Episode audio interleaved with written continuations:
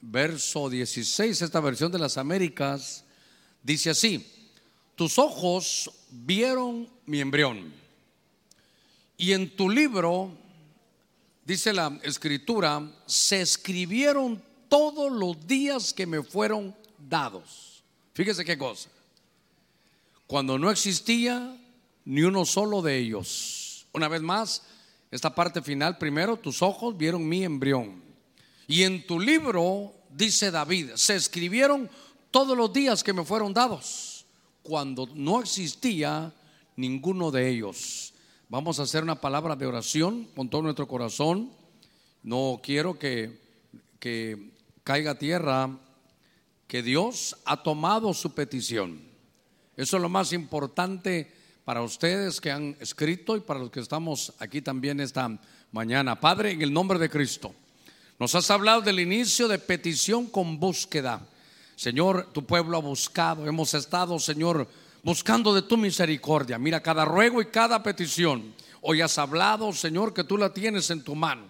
De tal manera que te damos gracias porque tú, tú has traído y traerás salvación, fortaleza, vas a traer salud, sanidad. Vas a liberar, Señor, de problemas aún económicos. Vas a quitar toda amargura. Dotarás de sabiduría. Protegerás a tu pueblo. Mira, mi Dios, lo ponemos ahora en tu mano y tomamos en el nombre de Cristo esa palabra que por tu espíritu ha sido dada. Señor, que nuestras peticiones están ya en tu mano. Gracias porque sabemos que tú estás trabajando. Gracias porque sabemos que Señor, que todo está en tu mano. En el nombre de Cristo, gracias Señor, amén y amén. Gloria al Señor, gloria a Dios. Qué lindo, démosle palmas fuertes a nuestro Señor. Gloria a Dios. Sé que tengo un mensaje que predicar, pero sé también que usted tiene que saber que su petición ha sido escuchada. Quiero que lo sepa, quiero que sepa que su petición ha sido escuchada. Quiero que sepa que eso decía que también la otra profecía que soltara ya que sepa que ya está en las manos del Señor. Quiero hablar un poquitito de unos puntos que me llamaron la atención. En este salmo, eh, sobre todo en esta versión, dice David que él tiene un conocimiento tan, tan profundo, hermano. Un conocimiento, hermano, de las verdades tremendas del Evangelio. Porque él, a él le he revelado y él dice, Señor, tus ojos vieron mi embrión. Embrión es una palabra hebrea que se dice golem. Es una palabra que aparece una sola vez en toda la Biblia. Y fíjese que no se vaya a molestar conmigo. Fui a ver el, diccionario ahí bíblico y decía que ese golem era como una masa aún deforme. Se estaba formando. Otras versiones dicen imperfecta pero de alguna manera era la formación, fíjese usted, era la formación de una criatura, de lo que nosotros hablamos como que fuera, em, empezó a formarse el feto. Y dice la Biblia, mire, argumentos hasta contra el aborto esto, pero no, voy a, no me voy a meter este lío, sino que dice, Señor, tus ojos vieron mi embrión, es decir, cuando yo me estaba formando. Estaba en el vientre de mi madre y tú, Señor, tus ojos ya desde ahí empezaron a, trabajar ya conmigo. Y entonces dice, en tu libro, fíjese, en tu libro, en el libro de Dios, se escribieron todos los días que me fueron dados. Yo quiero hablarle de que nuestra comisión, nuestra vida, hermano, esto es algo preexistencial. Ni había nacido, por favor, le ruego que tome nota de esto ni había nacido hermano David y Dios en un libro, y es que eso, por eso mire qué interesante, en un libro se escribieron, solo un punto porque hablamos aquí con los escribas. ¿Ese libro de quién es? ¿Perdón? ¿Verdad? Es, es un libro de, de Dios. Muy bien. ¿Dónde está ese libro? ¿En dónde está? En el cielo. Diga conmigo en el cielo. Sí, para yo lo que quiero que vea es que tan importante que es escribir, que hasta en el mismo cielo Dios tiene libros. Tiene libros. Y en el libro que él tiene, no sé cómo se llamará ese libro. No sé si es el libro de la vida, el libro de las crónicas o el libro de sus elegidos. Pero dice que en el libro de Dios hablan, hermano, de, dice, se escribieron todos los días que, que le fueron dados. Hermano, usted y yo ya tenemos un plan que nosotros debemos de desarrollar.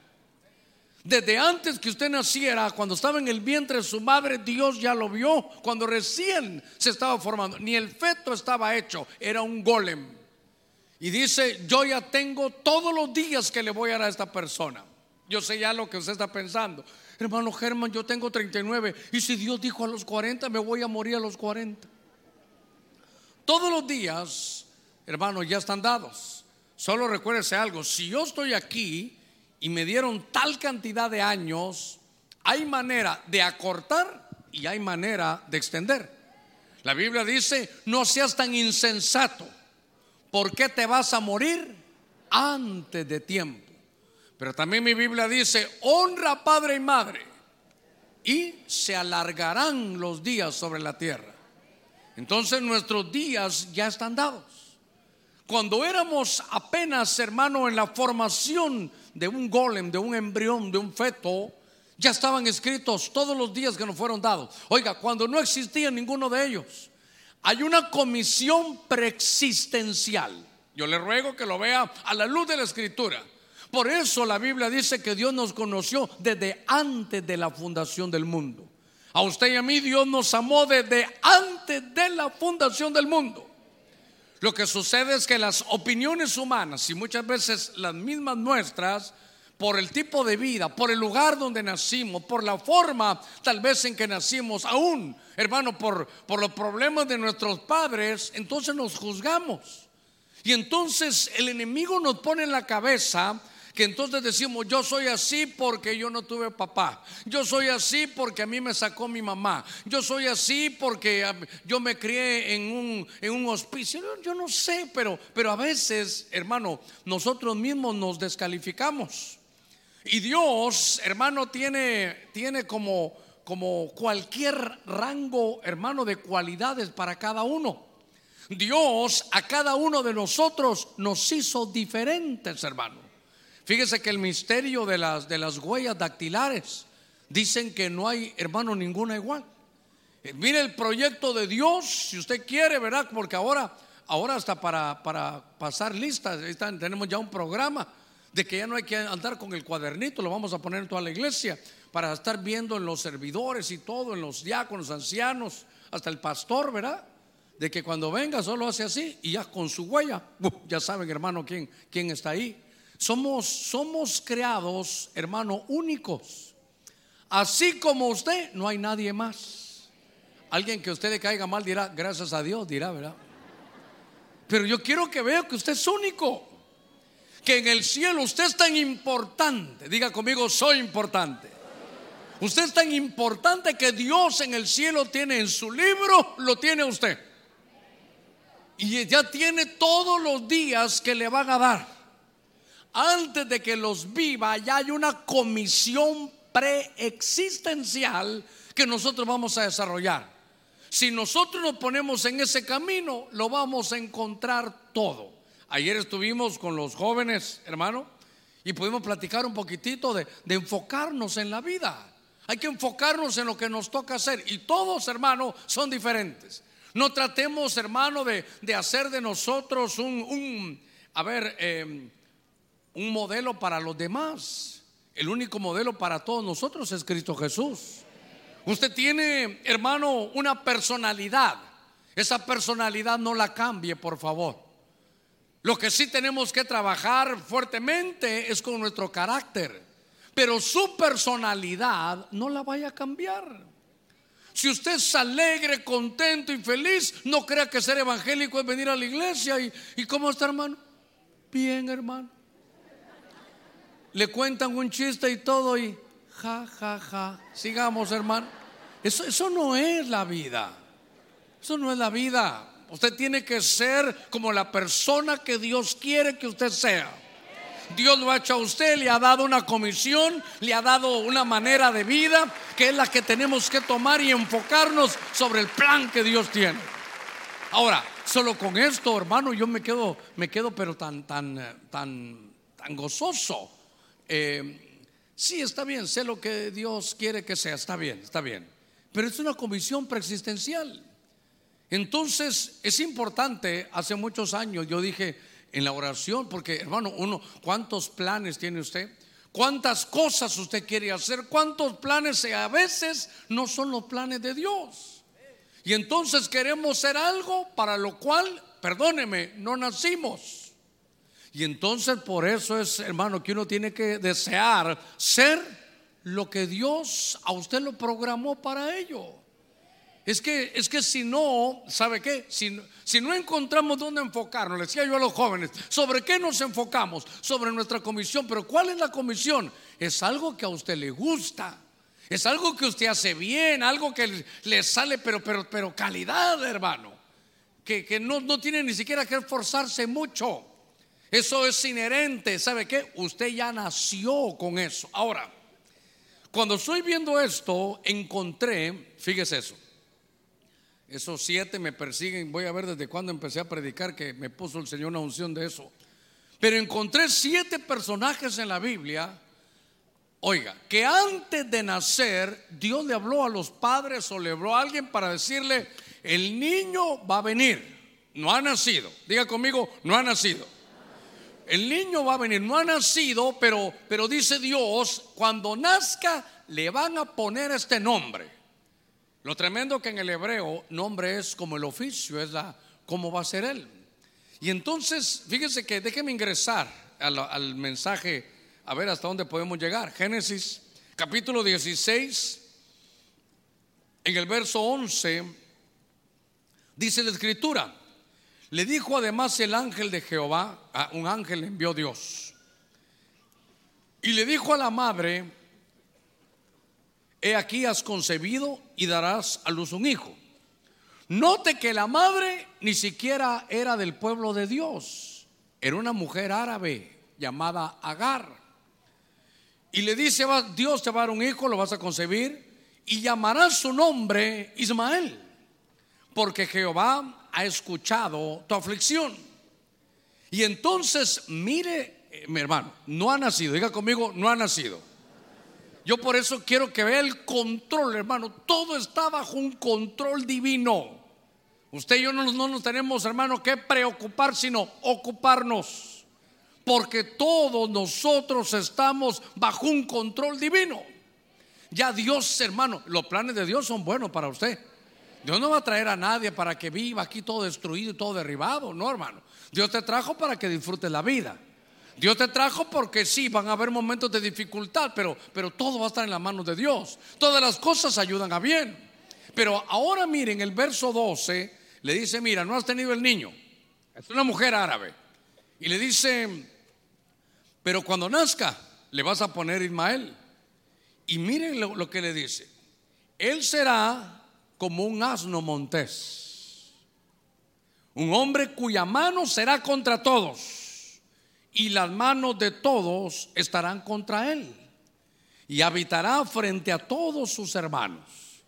En, la, en el capítulo creo que 17, 20 dice, creo yo, y ese, ese niño que, que no ha nacido, dice, yo ya escribí de él y de él va a salir una nación. Y él va a tener 12 príncipes, van a salir de él. Hermano, no ha nacido. No ha nacido. Ahora, mire este punto. Están hablando de Ismael. ¿Quién era la mamá de Ismael? Agar. Mire el punto. ¿Y quién era el papá? Allá arriba, ¿quién era el papá? Era Abraham. A ver cómo, cómo voy a tratar de decirle esto. Por favor, le ruego que me oiga con oídos circuncidados, con oídos espirituales. Hermano, yo hubiera descalificado eso. Porque le hubiera dicho, no, no, si la esposa de Abraham es Sara. Esto fue una canita al aire de, Abraham. Pero por eso le digo que al ver algunos hermanos nacieron en orden, otros en desorden. Y entonces este niño, hermano, este niño, Es un muchacho que está en la casa de Abraham durante 13 años. Fue mimado, hermano, durante 13 años. El hijo único. Abraham pensó que él era el hijo de la promesa. Pero vino un momento donde lo tuvo que sacar de la casa. Fíjese, le dice, mira Agar, te tenés que ir y llévate al niño. Y usted sabe, perdóname Abraham, porque habrá muchos Abrahames, pero como Abraham no Abraham. Pero yo voy a, cuando llegue al cielo iba a estar Abraham. Pero humanamente, yo no sé por qué, perdóneme. Abraham le dice, mira mujer, vete. Él la fue a traer, hermano, a Egipto. Vete, llévate al hijo. Hermano, él sufría. Pero le dijo, ¿sabes qué? Como te vas al desierto, ahí te llevas un vasito de agua. Hermano, perdóneme. Abraham era un hombre rico.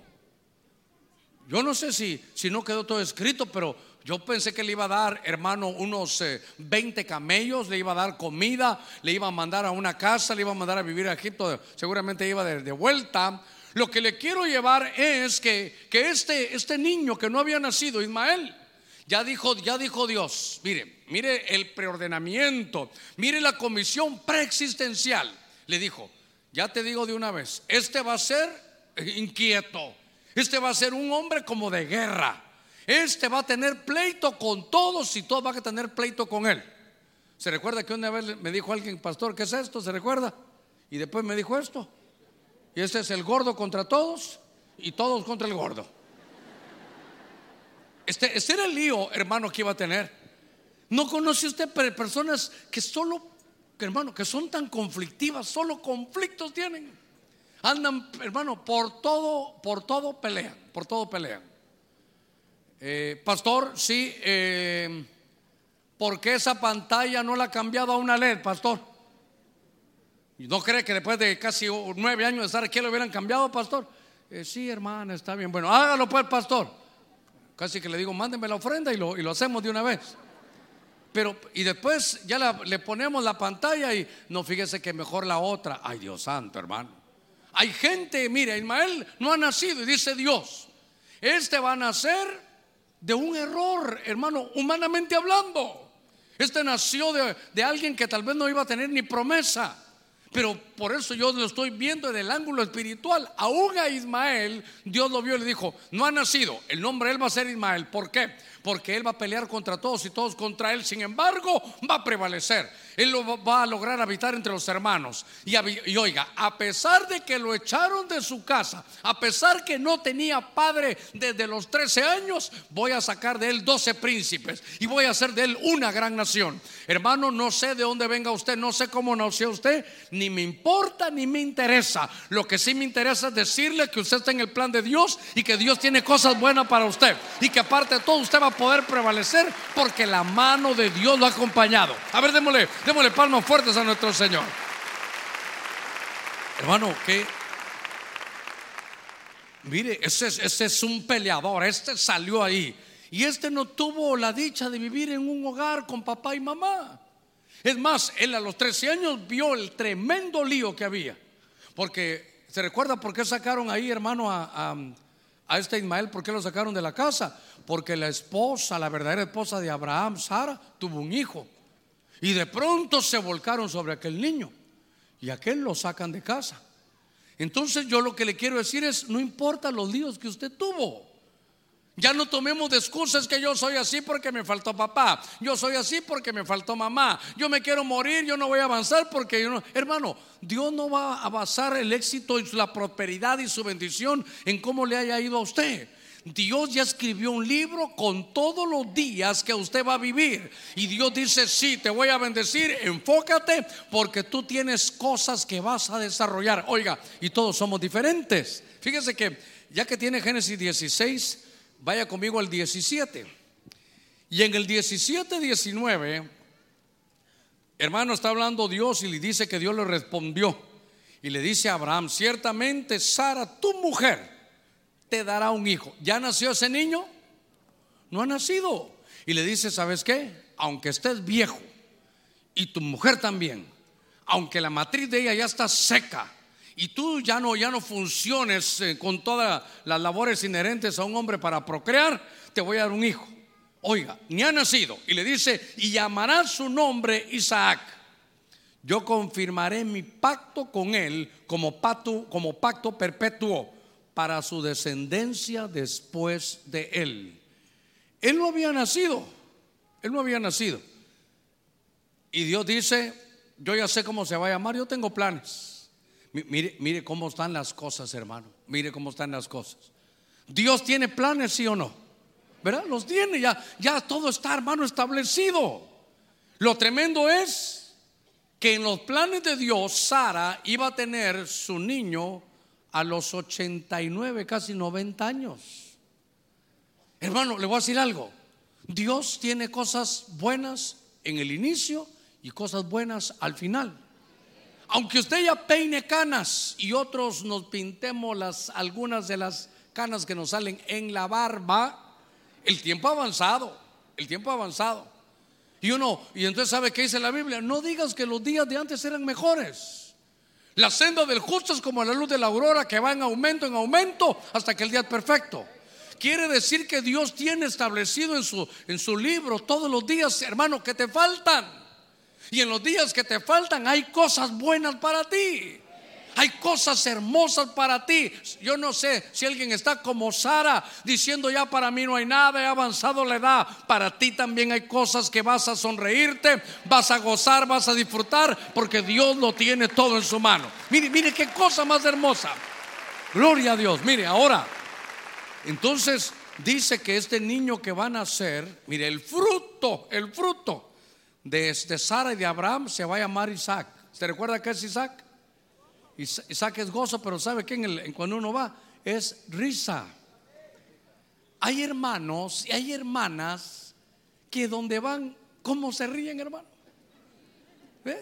Hay hermanas que, vienen al culto y se lo disfrutan plenas, hermano. ¿Verdad? Hay algo que les da risa y no, crea que. No, hombre, ahí están y. Hermano, se lo disfrutan. Mire, como ella, como ella aparece, no me va a regañar, no me va a regañar mi pastor. Está mi pastor, el apóstol Sergio, está en la, en la proclama. Y entonces tiene a todos los pastores que él cubre allá, están en, la, en un solo lugar, que se llama el Campo Marte.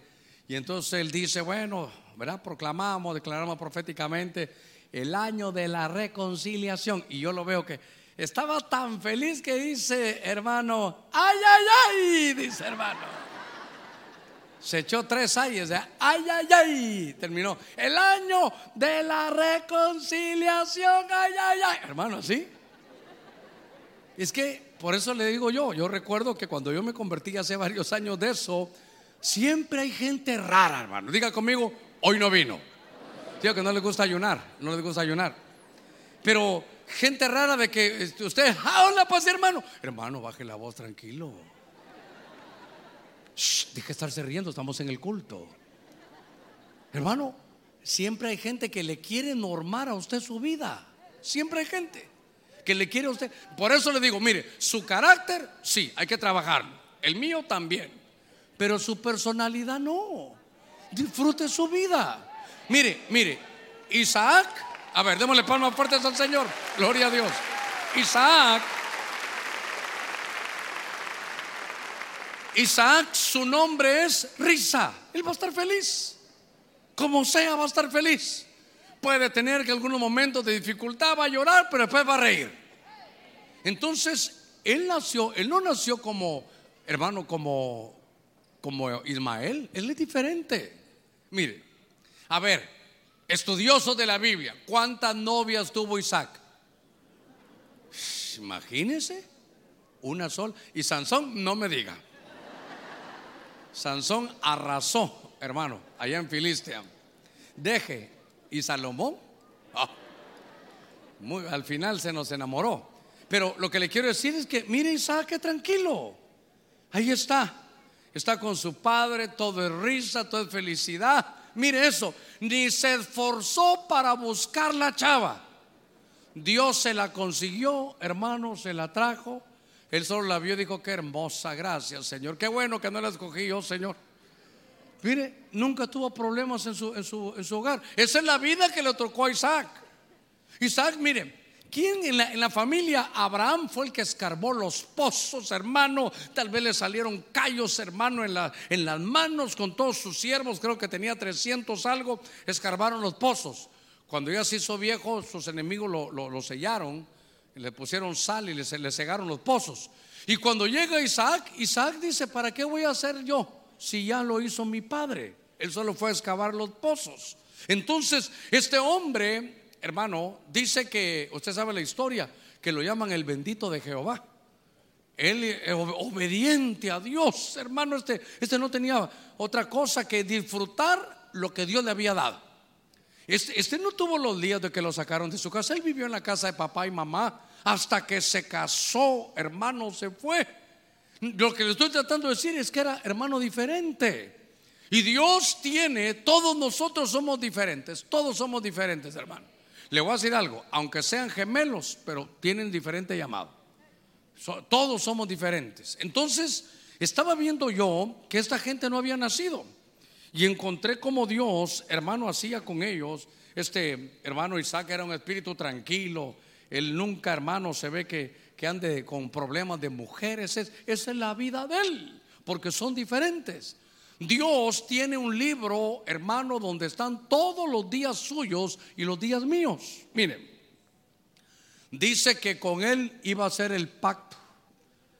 Mire, mire qué cosas. Claro, después uno puede reunirlo todo, pero me llamó la atención cómo uno tiene que enfocarse, hermano, en lo que Dios le ha dado. Cada uno de nosotros tenemos una comisión, cada uno sabemos, hermano, hacer cosas que si ponemos un poquito de compromiso, de voluntad, nos podemos convertir, hermano, en, personas que seremos únicas para hacer eso. ¿Por qué? Porque Dios así lo ha, lo ha querido. En Primera de Crónicas, capítulo 22, venga conmigo. En el verso, hermano 9,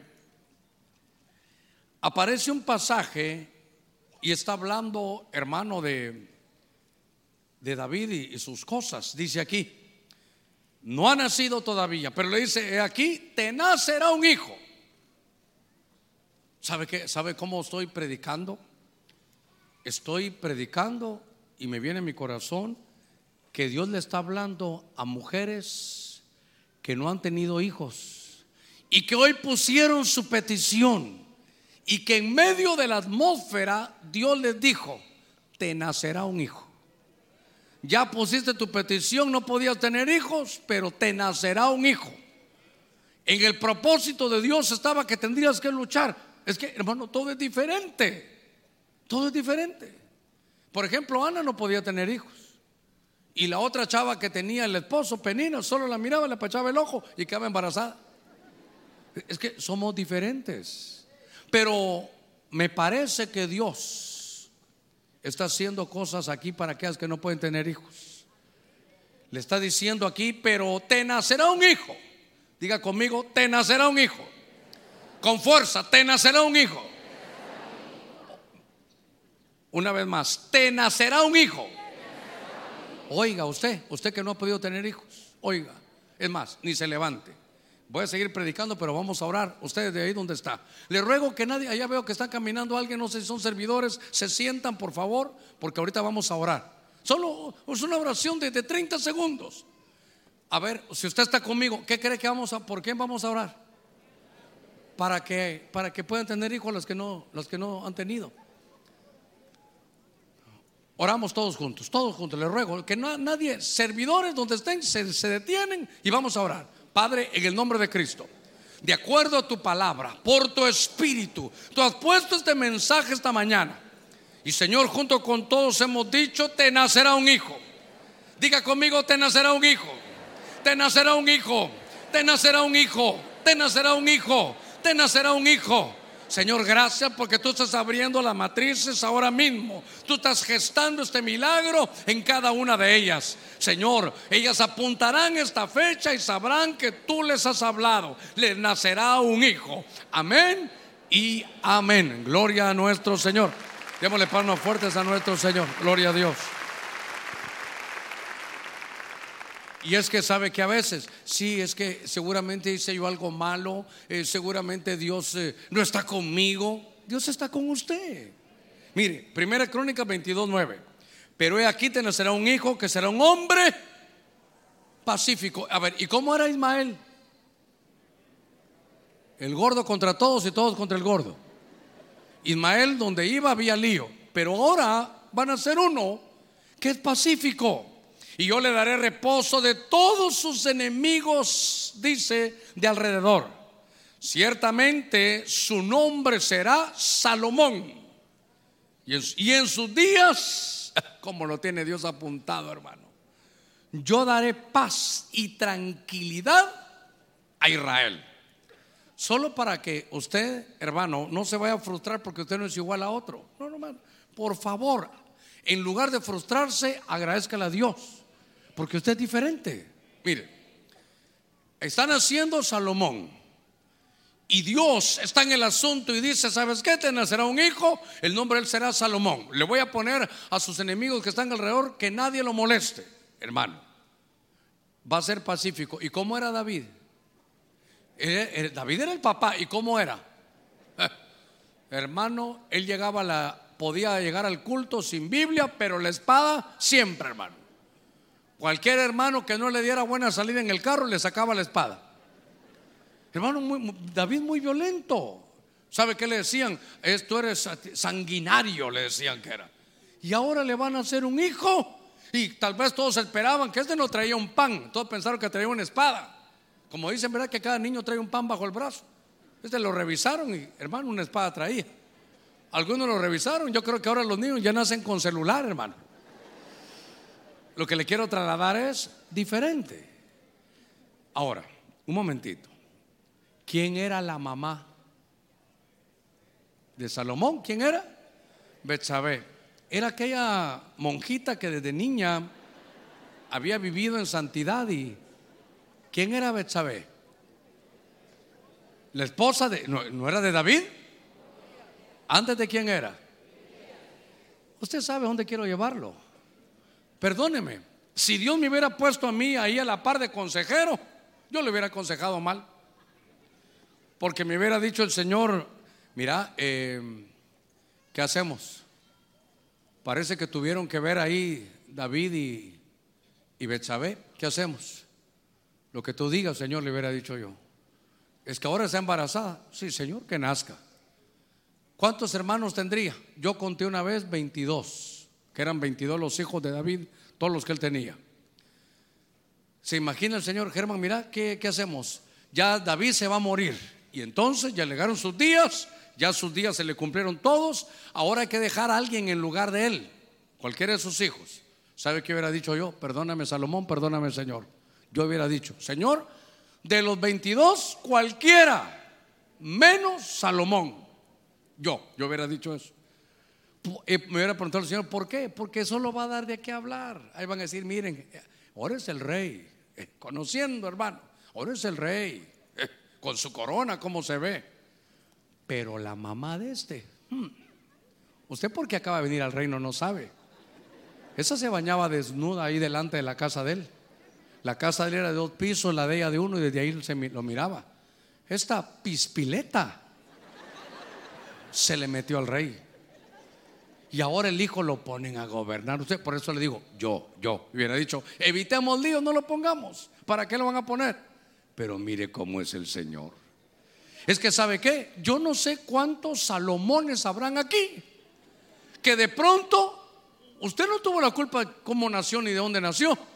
Usted, mire, ayer hay por aquí un hermano que su papá tiene, perdónenme, no sé si voy a exagerar, más de 25 hijos porque tenía hijos por aquí, hijos por allá, donde iba puro, hermano, como aquellos de antes, al puerto que iba dejaba embarazada a alguien.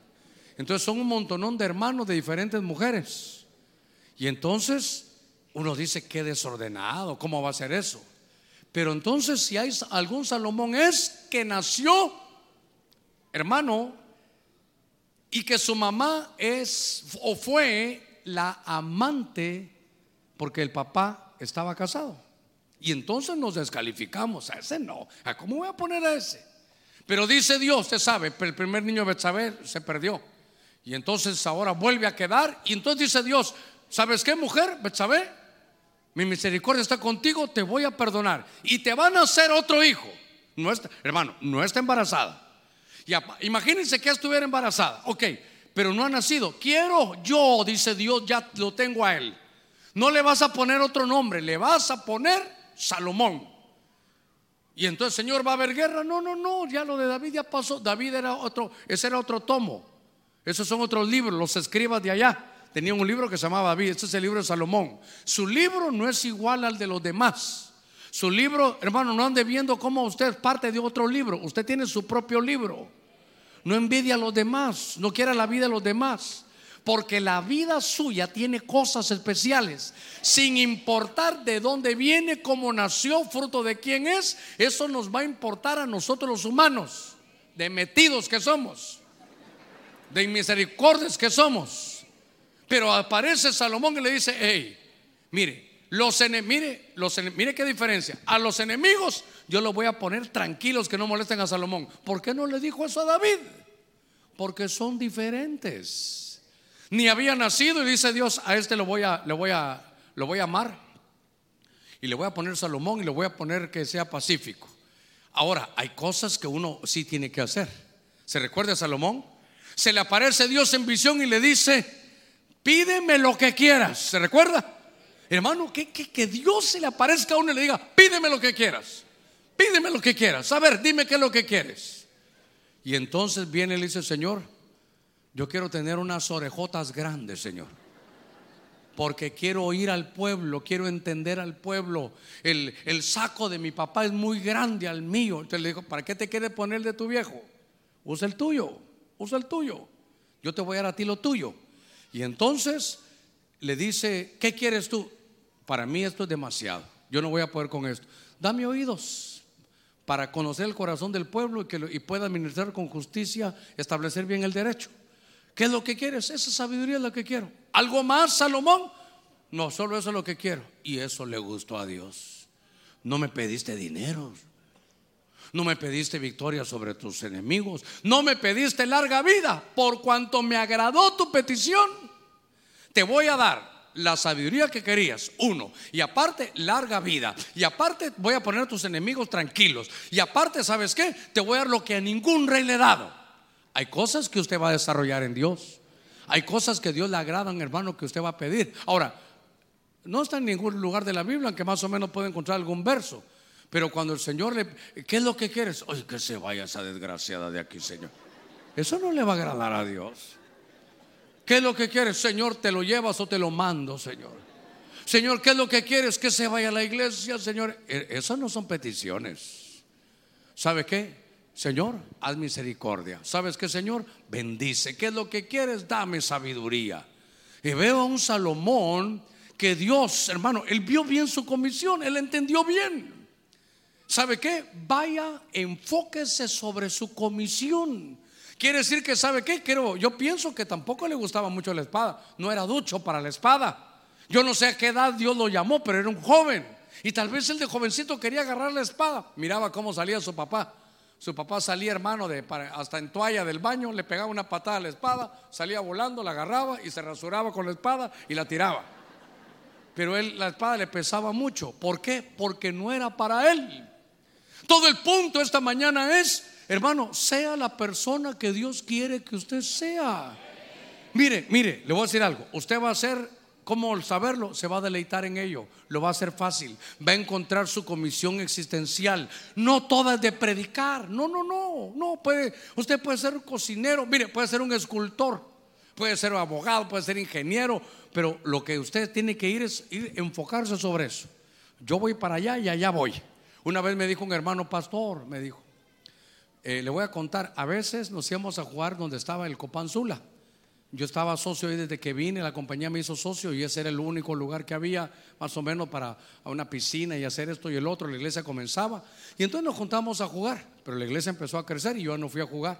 Y entonces un hermano me dijo, pastor, mire, usted ha cambiado, me dijo, usted ha cambiado, ya, ya no lo miro en la cancha. Y entonces ya no, ya no lo veo. ¿Sabes dónde me vas a encontrar? En la cancha espiritual, le dije. En el templo, a los cultos, si no fallo, le dije yo, ¿verdad? ¿Me querés ver en el culto? Entonces entendí algo. Si este es mi camino, donde yo voy, a, yo voy enfocado hacia aquel lugar. Enfoque es, es un lugar donde usted se centra hermano, trabaja en llegar a ello hasta conseguirlo y evita, hermano, lo, que lo puede usted sacar de, su camino. Entonces yo les decía, ¿querés estar conmigo? Entonces hay que ir a la iglesia. Ah, no, yo solo quiero jugar fútbol, entonces no me vas a encontrar. Usted tiene una comisión que desarrollar en Dios. Mire, usted tiene una comisión espiritual, pero una comisión personal de su vida. Eso, sobre eso debe de ir. Y dice la Biblia que desde que usted era embrión, ya Dios, hermano, había escrito los días que usted iba a tener. Y los planes de Dios son hermanos, son de bendición, de paz, de prosperidad para usted. Tiene que entenderlo para ir en mano, en pro de ello. A ver, démosle palmas fuertes al Señor.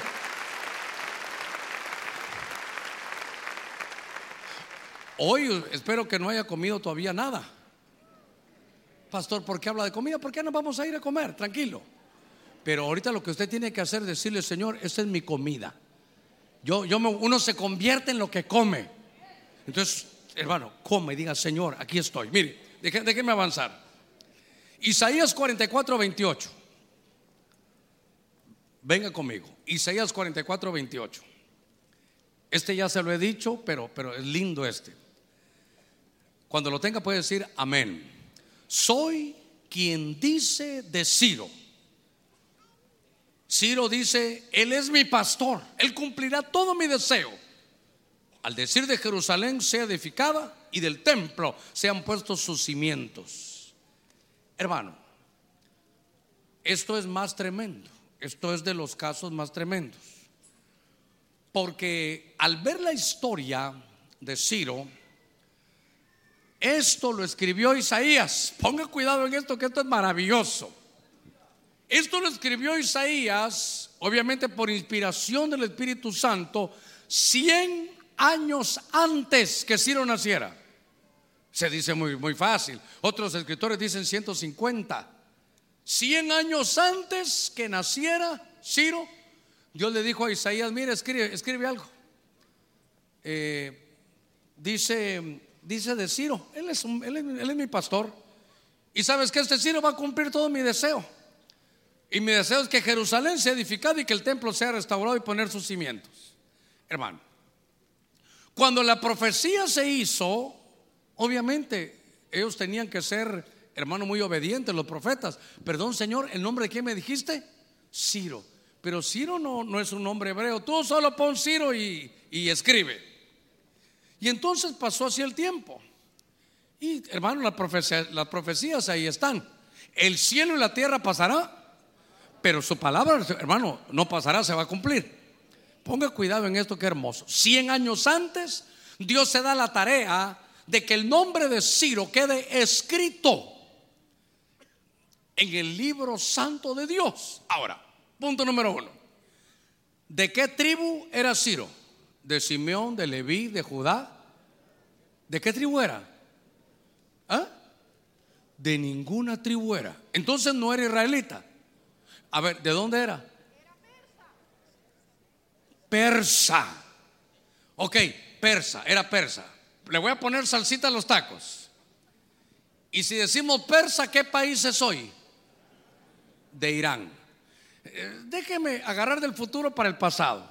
¿Y qué tal se llevan Israel e Irán hoy? Entre, ¿Sabe qué dicen los iraníes? A la primera que tengo voy a destruir. No, no Jerusalén, todo Israel lo voy a quitar. Y habla Israel y dice, ahí tiene unas bases nucleares, a la primera que tengas, solo que sepa, por la inteligencia que tienen ellos así de espionaje, lo sé y lo voy a derribar. Así se llevan. Otra vez yo voy de consejero.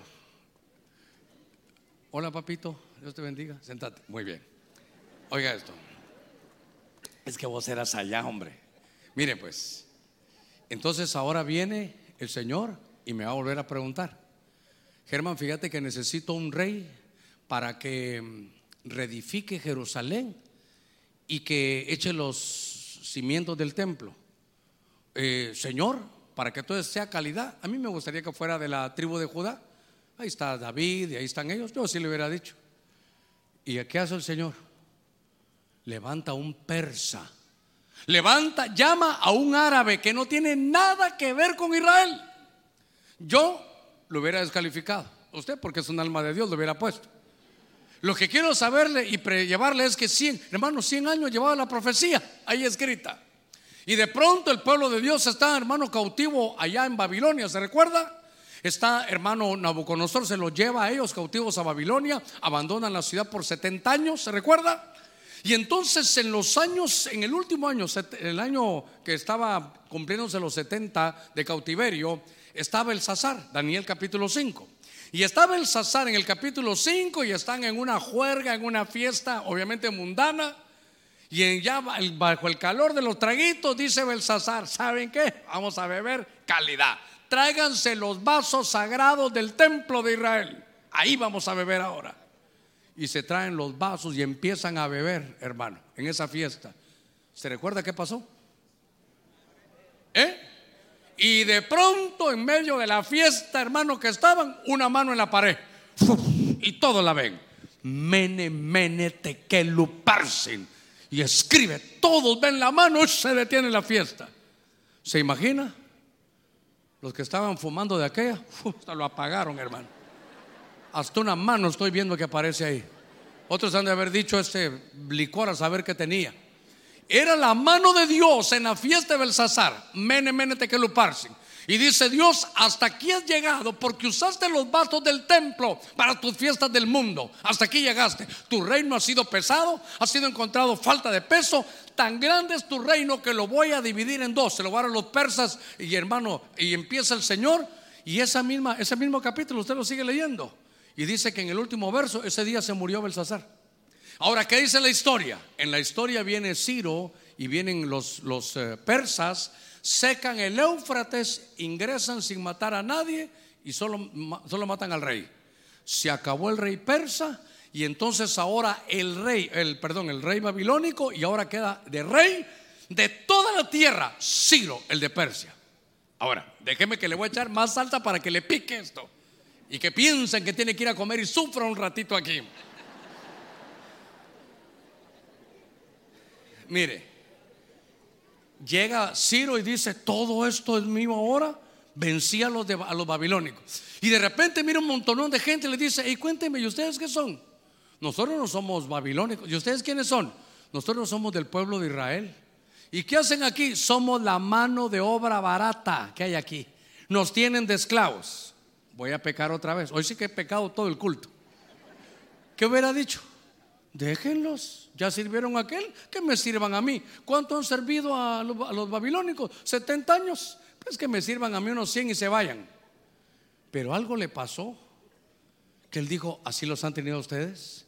Dios le toca el corazón a Ciro y le dice, ustedes han estado tanto tiempo esclavos, ahora mando yo, ¿saben qué? Váyanse a su casa.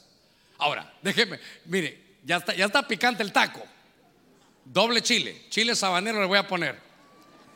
Y entonces llega, una, una Biblia, una Biblia.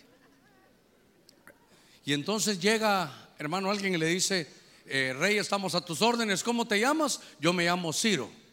A ver si uno los escriba. ¿Cómo te llamas? Ciro, te llamas tú. Espérate, espérate. Aquí estoy viendo, hay un rollo, tráiganme el rollo de Isaías. Mira, te quiero enseñar que esto lo escribieron. Ahí lo puede ver usted para lo que, lo que le enseñaron a Ciro. ¿De verdad tú te llamas Ciro? Si yo me llamo Ciro. El Dios del cielo te ha dado el poder para vencer a este rey babilónico. Pero el Dios del cielo hace 100 años, él sabía que iba a venir un hombre que se llamaba Ciro. Y mira, mira persa, mira rey persa, mira iraní. Tú eres para el Señor un pastor. Y mira tu comisión, hermano, hasta la comisión de un árabe que no tenía nada que ver con Israel.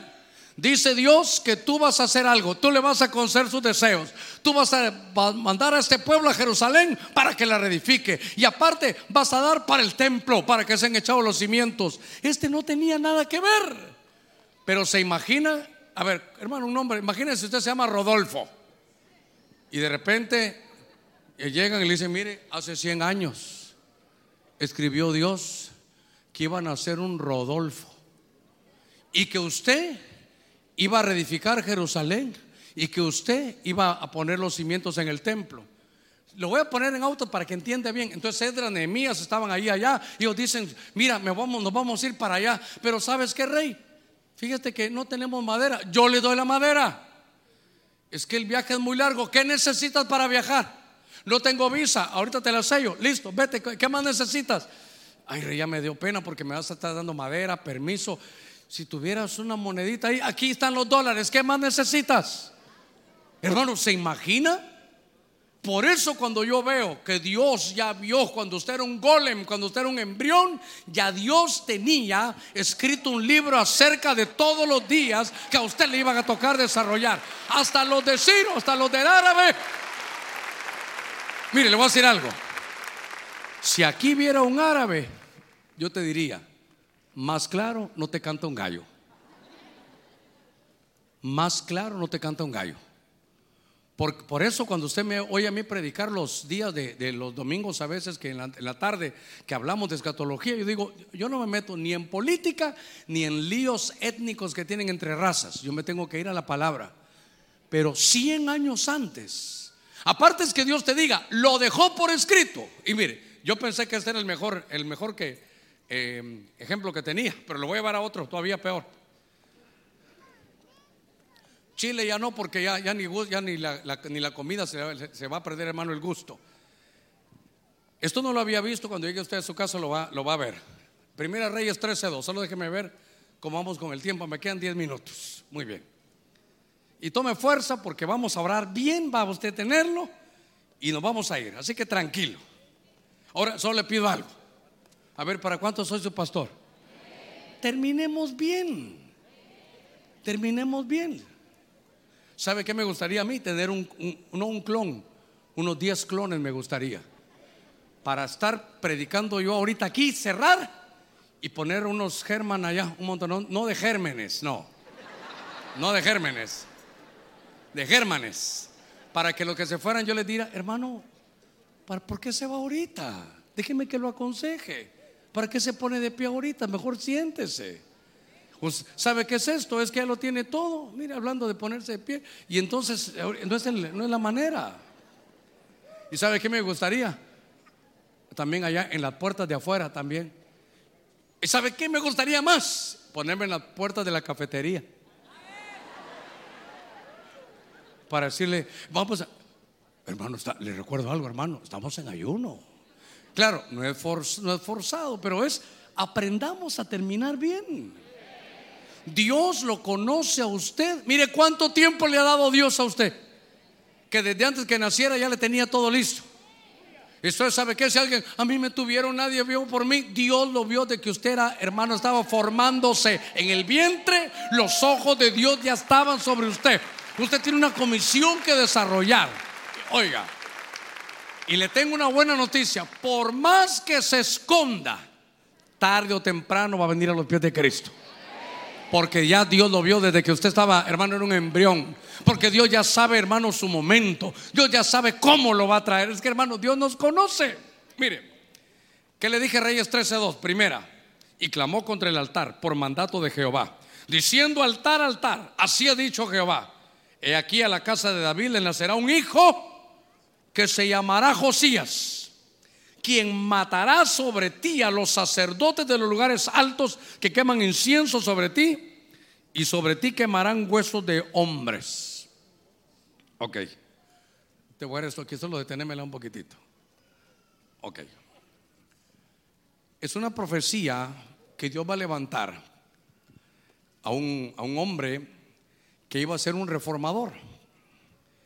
El pueblo de Dios, ya Dios lo había llevado, ya estaban en Canaán pero como que todos traemos algo interno, porque es el pueblo de Dios. Y siempre se iban con otros dioses, siempre se iban por la idolatría, como que el alma ya, ya trae eso de poner la confianza en el hombre. Pero, pero ahora dice, hay una profecía y le dice, hermano, aquí, ¿verdad? Eso, he aquí la casa de David, dice, le van a hacer un hijo y le va, mire desde cuándo. Ahí le voy a decir que esa es tremenda para que usted, los estudiosos, lo vayan a investigar. No se los he mandado, este no ha nacido. Pero cuando nazca le van a poner Josías, porque este va a hacer una tremenda reforma. Ya que los sacerdotes se han, hermanos, se han llenado de corrupción, han ido a adorar a lugares altos, pero él va a agarrar a estos sacerdotes, los va a sacrificar sobre un altar hermano, va a quemar incienso sobre ellos y mire, y va a sacar esos huesos, hermano, quemados, huesos humanos, para profanar un altar falso que había puesto Jeroboam. Un pincelazo para que la agarre bien. Jeroboam fue cuando el reino se dividió. Después de Salomón, Roboam y Jeroboam. Jeroboam es el que hace Samaria. Y entonces él se inventa sacerdotes, se inventan cosas, se inventan todo. Como no tienen el original, se lo inventan. Cualquier parecido es simple coincidencia. Igual sucede ahora. Ok. Y entonces viene una profecía y dice que se va a levantar un reformador. Cuando fui a leer los comentarios, hermano, hasta me levanté la silla, hasta tiré la silla así con eso. ¿Cómo puede ser posible esto? Para mí Ciro era el mejor, no había nadie mejor que Ciro. Y me fui a investigar, lo, impulso para que vaya a investigarlo. Esta fue una profecía 325 años antes que apareciera.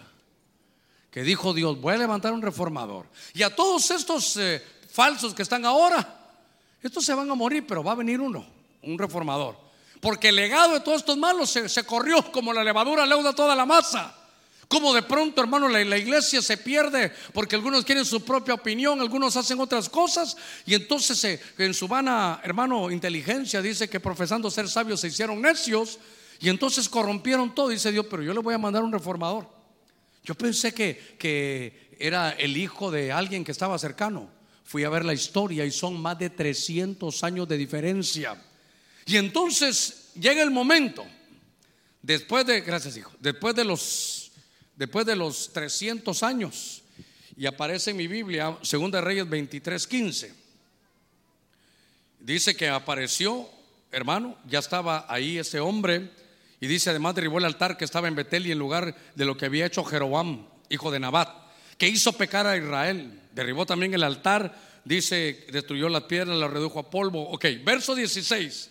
Al volverse Josías, vio los sepulcros que estaban ahí en el monte y envió a recoger los huesos de los sepulcros y los quemó sobre el altar, profanándolo. Oiga lo que dice, conforme a la palabra que el Señor había proclamado al hombre de Dios, que había anunciado estas cosas. Hasta ahí se cumplió. Cuando uno lee la Biblia así, uno no tiene todas las, herramientas. Uno dice, eso sucedió 10 años después, 5 años después, 6 meses, 320 años. Dios ya sabía que 320 años después, y lo puso por escrito en la palabra, va a venir uno que se va a llamar Josías, y este va a quitar todo esto. Entonces dice ahí que se cumplió, ¿sabe qué? Dice que él siguió caminando y de repente volteó, y dice que vio un, un monumento, vio una lápida y dijo, y dijo en el verso 17, ¿qué monumento es este que estoy viendo? Y los hombres de la ciudad le dijeron, es el sepulcro de aquel hombre de Dios que dio aquella profecía y la proclamó. Entonces déjenlo en paz, que nadie toque sus huesos. Hermano, 325 años antes, y que quede su nombre inscrito en la Biblia. Mire, por eso este libro hay que amarlo, hermano. La gente se va a inventar a decir de que la Biblia no, que tiene errores, que hombres la escribieron. Ahora me dijeron a mí que se la copiaron a los sumerios. hermano, qué cosa tan terrible. La Biblia es un libro que sabe qué. Sopórteme esto. Lo tenemos descuidado. Con todas las verdades que tiene, tendríamos que amar este libro más de lo que lo amamos. Hermano, este, este hombre viene, nace 325 años después. Claro, uno dice 100 años aquel árabe. Y este hermano que era Josías, hasta con nombre. Entonces, el nombre es el oficio. Nosotros no nacimos allá para que nos hayan puesto los nombres. Nuestro nombre, mire el mío, hermano, más que Germán, como Germán, me estaba diciendo hace un ratito. Ahorita ya pasó, pero a mí me decían Germán Monster, hermano. Ojalá que por la altura decía yo, sino por feo. Pero, pero aunque no hayamos nacido allá, tenemos un, oficio que desarrollar. Mire, Lucas 1.13, pero el ángel le dijo, no temas, Zacarías. Yo iba a cerrar ahorita, pero sé lo que Dios nos habló. Lucas 1.13, por favor, agarre Lucas 1.13. Pero el ángel le dijo a este padre, no temas, Zacarías, porque tu oración ha sido atendida. Tu esposa Elizabeth, otra vez hermano, ¿qué dice? Te dará un hijo Y mire cómo es Dios. Ni se te ocurra, le voy a echar salsa, ni se te ocurra ponerle Zacarías. Tu hijo no va a ser igual que tú. Ni se te ocurra ponerle Zacarías, porque en aquellos tiempos poner el mismo nombre era poner el mismo oficio. Sino que Dios dice, yo ya tengo el nombre de él y se va a llamar Juan. Juan es seguro que alguno de los hermanos aquí se llama Juan. Ya ve cuántos amenes hay. Ahora, ahora qué lindo esto. Entonces viene Dios y le dice, ya tenemos un ratito aquí. Viene Dios y le dice, mira Zacarías. Ahora, mira otra cosa. Eh, Zacarías y Elizabeth eran jóvenes, ya viejos, hermano, ya viejos. Y mire, ¿sabe qué? Iban al culto, permanecieron en la fe. Y de pronto, aquel llegó con una, un, a un culto. Mira, a la hora de la oración dice que llegó Zacarías. Estaba en su ministerio. Y se le aparó un, un ángel, se le aparece y le dice, ¿sabes qué? Tu oración, tu petición, ya te la dio el Señor, ha sido bien despachada. Y viene Zacarías y le dice, es que veo a Zacarías y sabe qué es lo que me da más cólera a mí, que creo que hubiera hecho lo mismo. Viene Zacarías, se le aparece un ángel y dice, yo soy Gabriel. ¿Y sabe qué le dijo? ¿Y qué? Es que la petición que has hecho te la va a contestar el Señor. Ajá, ¿y cómo sé yo que vos venís de parte de Dios? Hermano, le voy a contar. Estaba en el templo, ministrando él. Estaba en el altar del incienso, que es la oración. Estaba, estaba a punto de meterse al lugar santísimo y todavía dudando. ¿Sabe cómo es? Como que usted ha venido al culto y no, yo no sé si voy a tener un hijo, la verdad. No estoy diciendo que todas van a quedar embarazadas. No estoy diciendo que la que tenía la petición de querer tener hijos, lo va a tener. Y mire que aquí está, entonces le dicen, ¿sabes qué? Yo soy Gabriel. Mira hasta Gabriel, eh, eh, mira Juan, eh, o mira Zacarías. yo estoy a la par del Señor allá. A mí me envían a, a, dar las buenas noticias. Sí, pero, pero yo no he sabido de ti. Conozco a Miguel que peleó allá en Daniel, pero tú quién eres?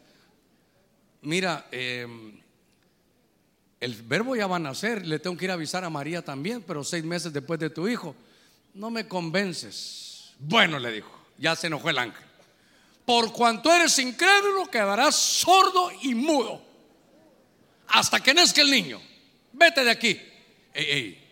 La incredulidad es el peor demonio que hay, hermano.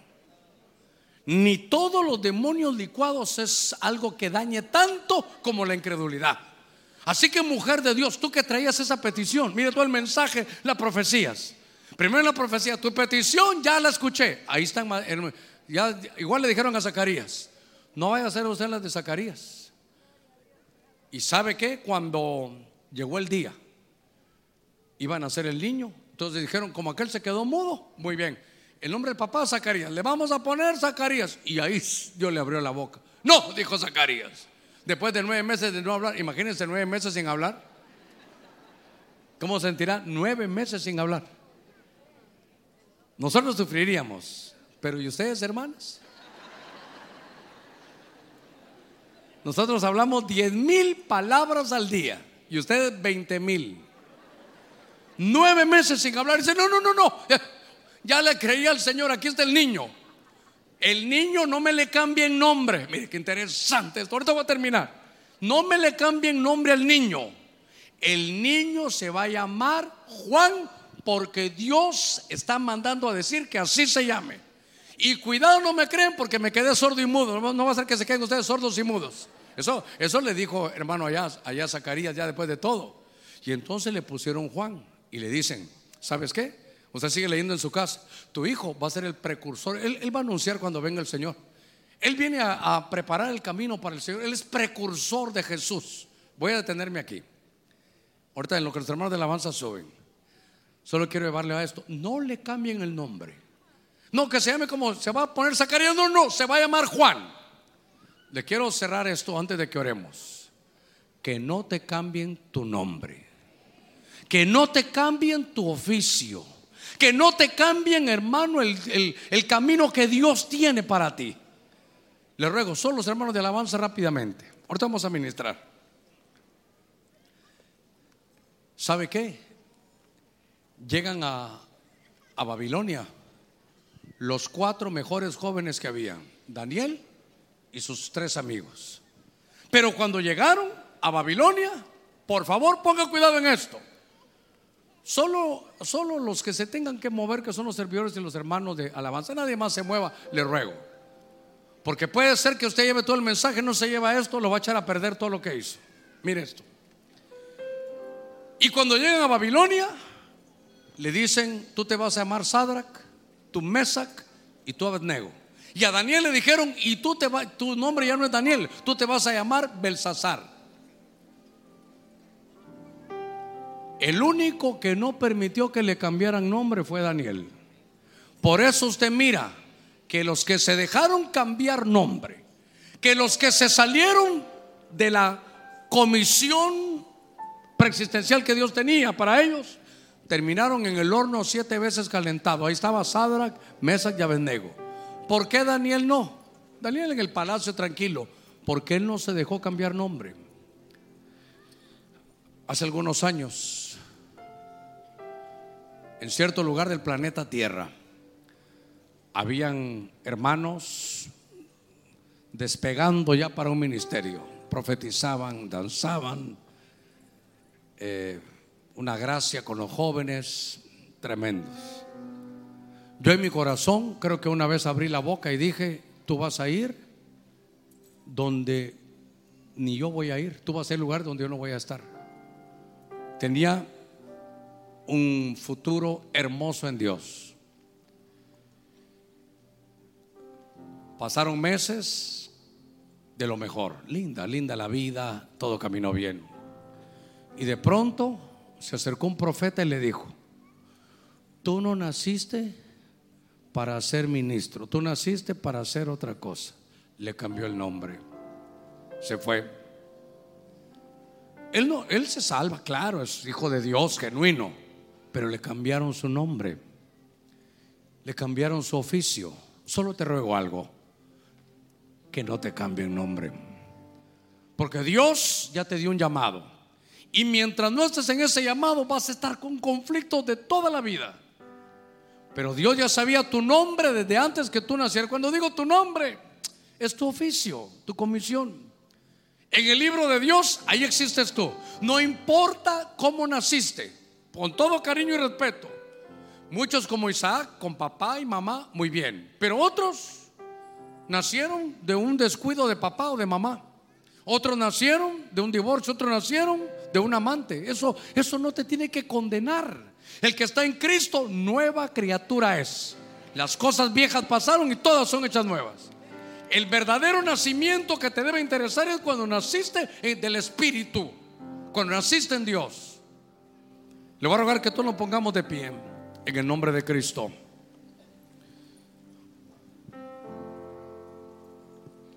En el nombre de Jesús. Ahorita vamos a terminar. ¿Sabe? Solo para que usted se dé cuenta que aún la Virgen María dice, se le apareció Gabriel, un ángel. Y dice que el ángel le dijo, ella dará a luz un hijo. Oiga, y llamará su nombre Jesús. ¿Por qué le vamos a poner Jesús? Porque Él salvará a su pueblo de sus pecados. Jesús así nació igual. Un ángel se acerca y le dice, María, mira José, te voy a decir algo. El niño que va a nacer es el Hijo de Dios. Pero tiene que haber un nombre aquí. Pero el oficio de Jesús, oiga esto, no es condenar. Jesús no vino para condenar a nadie, sino que para que todos sean salvos a través de él. La función de Jesús es salvar, salvar, salvar. ¿Habrá alguien hoy que quiera conocer a este Jesús que vino solo para salvar y no condenar? ¿Habrá alguien que necesita esta, esta mañana recibir a Cristo? Tal vez a usted lo invitaron, tal vez usted vino, pero no me puedo ir sin eso, no me puedo ir sin eso. Y sabe qué? Hoy también, después de este primer llamado, voy a invitar a que se reconcilie con su oficio. A que se reconcilie con lo que usted es, a que sea la persona que Dios quiere que haya sido. Usted no nació de la casualidad ni por accidente. ¿Habrá alguien que va a recibir a Cristo? Y si sientes ese llamado, ¿sabe por qué es? Es porque allá dentro de ti, tú sabes que te llamaron desde hace mucho tiempo, que estás escrito en el libro de la vida Dios te bendiga. ¿Habrá alguien más que va a recibir a Jesús? Dice la Biblia que cuando alguien, hermano, siente eso en su corazón, dice, tan fácil está la salvación, acércate a la salvación, es sencilla. Si tan solo lo creyeres en tu corazón y lo confesares con tus labios, serás salvo. Dice la Biblia, si usted siente eso, eso en su corazón, eso interno ahí, ya es el llamado del Espíritu, venga, no se endurezca, venga, acérquese. En el nombre de Jesús, le ruego que si hay alguien que siente ese impulso, no sé la razón por la cual haya venido un día, tal vez usted ni sabía que había un ayuno congregacional. Tal vez usted viene por primera vez o ya ha venido otras veces. Pero la Biblia dice, el que me confiesa delante de los hombres, yo le confesaré delante de mi Padre. Jesús vino para salvar al mundo y no para condenar a nadie. El Evangelio no es condenar a la gente, el Evangelio es mostrarle el camino. Dios te está llamando porque eres parte de su pueblo. Se llama Jesús porque su oficio es salvar y no condenar. El que tiene a Cristo tiene vida eterna, pero también es mi deber decirle que si usted no ha recibido a Cristo, el que no tiene a Cristo, dice, está condenado. Hoy es una mañana en que usted decide si se salva o se condena. Oye, oye, venga, Dios le bendiga, acérquese. No es que es solo ese impulso interno que siente que sabe que Jesús existe y que lo está llamando. Mi tarea es proclamar y decirle Jesús su oficio. Hermanos, de antes que naciera estaba escrito acerca del Mesías que iba a venir a salvar lo que se había perdido. Vino a salvar a su pueblo. Si usted siente eso en su corazón, venga, le ruego, venga, venga. Iglesia, solo 30 segundos, oremos por favor, solo 30 segundos. Digamos, el Espíritu Santo trae a aquellos que se van a salvar. Trae a aquellos que necesitan la salvación. No te vayas sin Cristo. Puede ser que esta sea la última vez que el Señor te esté hablando, te ha llamado otras veces. No te vayas sin Cristo. Acércate, acércate. Si sientes ese llamado, el cambio de vida no lo haces tú, ni lo hace el pastor, ni lo hace la iglesia. El cambio de vida lo hace el Espíritu Santo adentro de ti. Sé que todavía hay alguien. ¿Habrá alguien más? Dios te bendiga. ¿Habrá alguien más? Espíritu Santo ten misericordia de aquellos que todavía no te conocen. Toca su corazón. Toda la iglesia orando, orando. Toca su corazón. Dios te bendiga. Dios te bendiga. Por favor, atiéndanlo. Atiéndanlo ahí. Dios le bendiga. ¿Habrá alguien más que va a recibir a Cristo? ¿Habrá alguien más que va a recibir a Cristo? Ven a Cristo. Dios le bendiga. Dios le bendiga. Sálvate hoy. Sálvate hoy. Aquí está el Espíritu Santo. Aquí está el Señor. Él está haciendo la obra. En el nombre de, Cristo. No hay nada difícil, no hay nada difícil, no hay nada difícil. Aquellos que se quieren reconciliar, es su momento. Reconcíliese con su oficio, con su llamado. Reconcíliese con el Señor. Comience su año de la reconciliación. Acérquese confiadamente al trono de la gracia y va a encontrar el oportuno socorro. En el nombre de Cristo. Si hay alguien que va a recibir cobertura rápidamente, véngase. Solo oramos con todo nuestro corazón, todos en unidad. Y después ya puede irse en paz y bendición. Todo es posible, acérquese, todo es posible. Cantores, todos los instrumentos, todos. Este canto nos ayuda, es un canto de evangelismo. Ven, tenemos buenas noticias para ti. Los que van a recibir a Cristo, los que se van a reconciliar.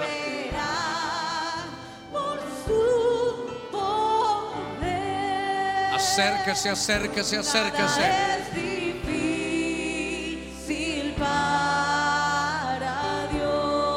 En el nombre de Cristo. Todo es Acérquese. Venga Cristo. las montañas por la fe. Venga, venga, venga. Hay un libro en el cielo que habla de usted. Dígale gracias que me has llamado, aquí estoy. Mujer, si a ti te habló el Señor que te va a bendecir con un hijo, si veniste con esa petición, si quieres venir, ven, si no en tu lugar, dígale bendigo, Señor, este día Y preparo, me preparo ya para recibir tu bendición en el nombre de Cristo. Gracias.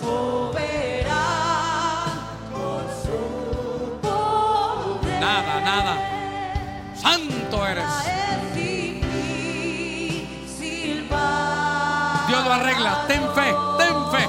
Sacúdete de toda incredulidad.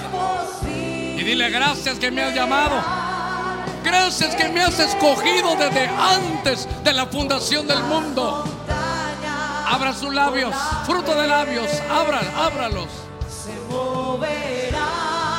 Iglesia, cantemos ese himno con todo nuestro corazón. Concede peticiones, haz los milagros. Es una reunión de poder. Que el poder del Espíritu Santo se mueva sobre cada vida. Haz el milagro del nuevo nacimiento. Haz el milagro en los vientres, en las matrices. Espíritu de fertilidad sobre aquellas mujeres que anhelaban un niño. Que Dios se magnifique en ti. Que Dios tenga misericordia. Que el Dios de la gloria te conceda la bendición. Aquí está el Señor, aquí está el Señor. Ahí donde usted está, dígale, quiero ser la persona que tú quieres que yo sea. A través de la radio y a través de la televisión. Donde llegue este mensaje. Todo es posible, todo es posible. Todos,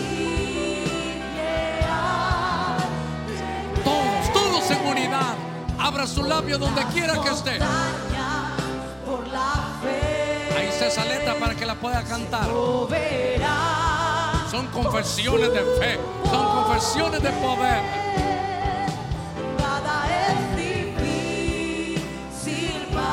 Desde antes que nacieras, ya Dios te conocía. Ya te conocía antes que nacieras. Él conoce tu esfuerzo, tus pruebas, tus tribulaciones, tus tristezas, nuestros momentos de dificultad. Pero está con nosotros. Cumple tu propósito en nosotros. Ah, sí, esta mañana cumple tu propósito de Espíritu Santo. Tú eres Señor, muévete a través, Señor, de toda tu iglesia. Llega a cada rincón, a cada silla. Allá arriba, Señor, en cada uno de los rincones llega, llega, llega. Espíritu Santo, trabaja en el corazón de tu pueblo. Hoy su oración ha sido escuchada. Ah, no hay nada difícil. Ahí con su mano en alto, dígale, sé que he recibido mi petición, sé que la has oído, sé que me has hablado. Reprendo todo espíritu de incredulidad, yo lo creo. Abra su labio, dígale, te creo, te creo, mi Señor. No hay nada difícil para ti, todo es posible. Lo creo, lo creo, lo creo. Santo de Dios. Nada es difícil. Para ti es sencillo. Bendice, bendice. Yo lo creo. Estás haciendo órganos nuevos. Estás abriendo esas matrices. Tu matriz está abierta. Vienen esos niños. Te nacerá un niño. Te nacerá un hijo. Te nacerá un hijo. Te nacerá un hijo. Trabaja, Espíritu Santo. Respalda tu palabra. Tu unción. Muévete, muévete. Nada es difícil. Cada cuerpo que había estado enfermo.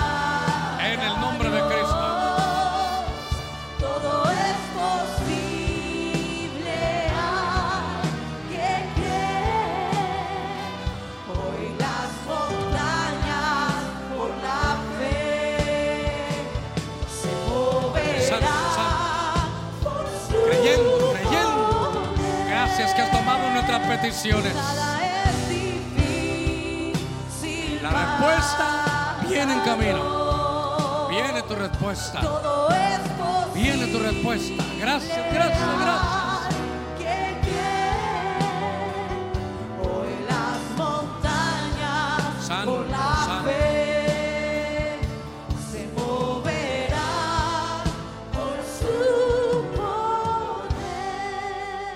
Manos en alto unos segunditos.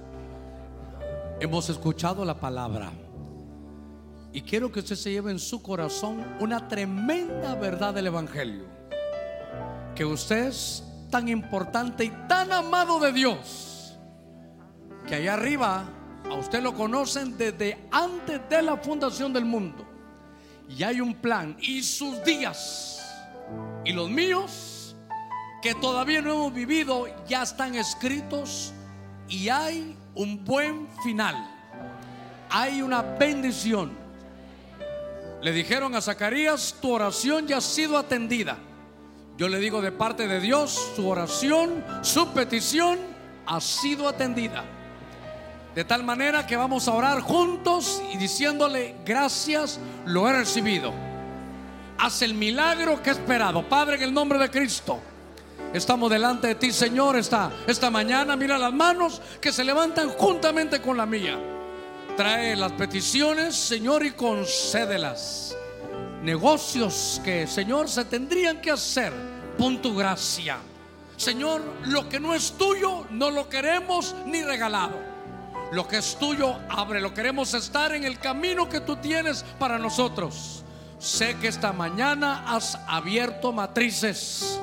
Señor, has quitado problemas que habían traído infertilidad.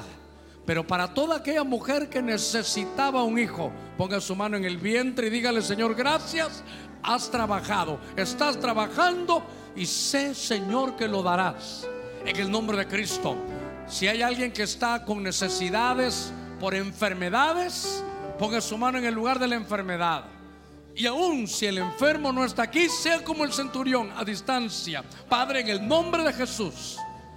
Espíritu Santo inunda desde la coronilla de la cabeza hasta la planta de los pies de aquellos que te necesitan hoy. Mira, Señor, problema de huesos, problema de músculos, cada órgano, Señor, rodillas, músculos, Señor, matrices, corazones, hígados, vesículas, columnas. Opera, Dios mío, opera en tu pueblo, porque tú has oído la petición. Trae cambios internos en el nombre de Cristo. Señor, restablece, haz cosas nuevas. Las creemos y las recibimos. Este día lo hemos dedicado a ti. Señor, gracias por habernos traído. Gracias por participar en familia. Gracias, Señor, porque estamos aquí, aún los que están a distancia, que lleven esta bendición. Lleva a tu pueblo ahora con paz, con bendición, con seguridad, con gozo, sabiendo que tú, Señor, desde antes que naciéramos, ya tienes el total de nuestros días. Amén, amén y amén. Gloria al Señor.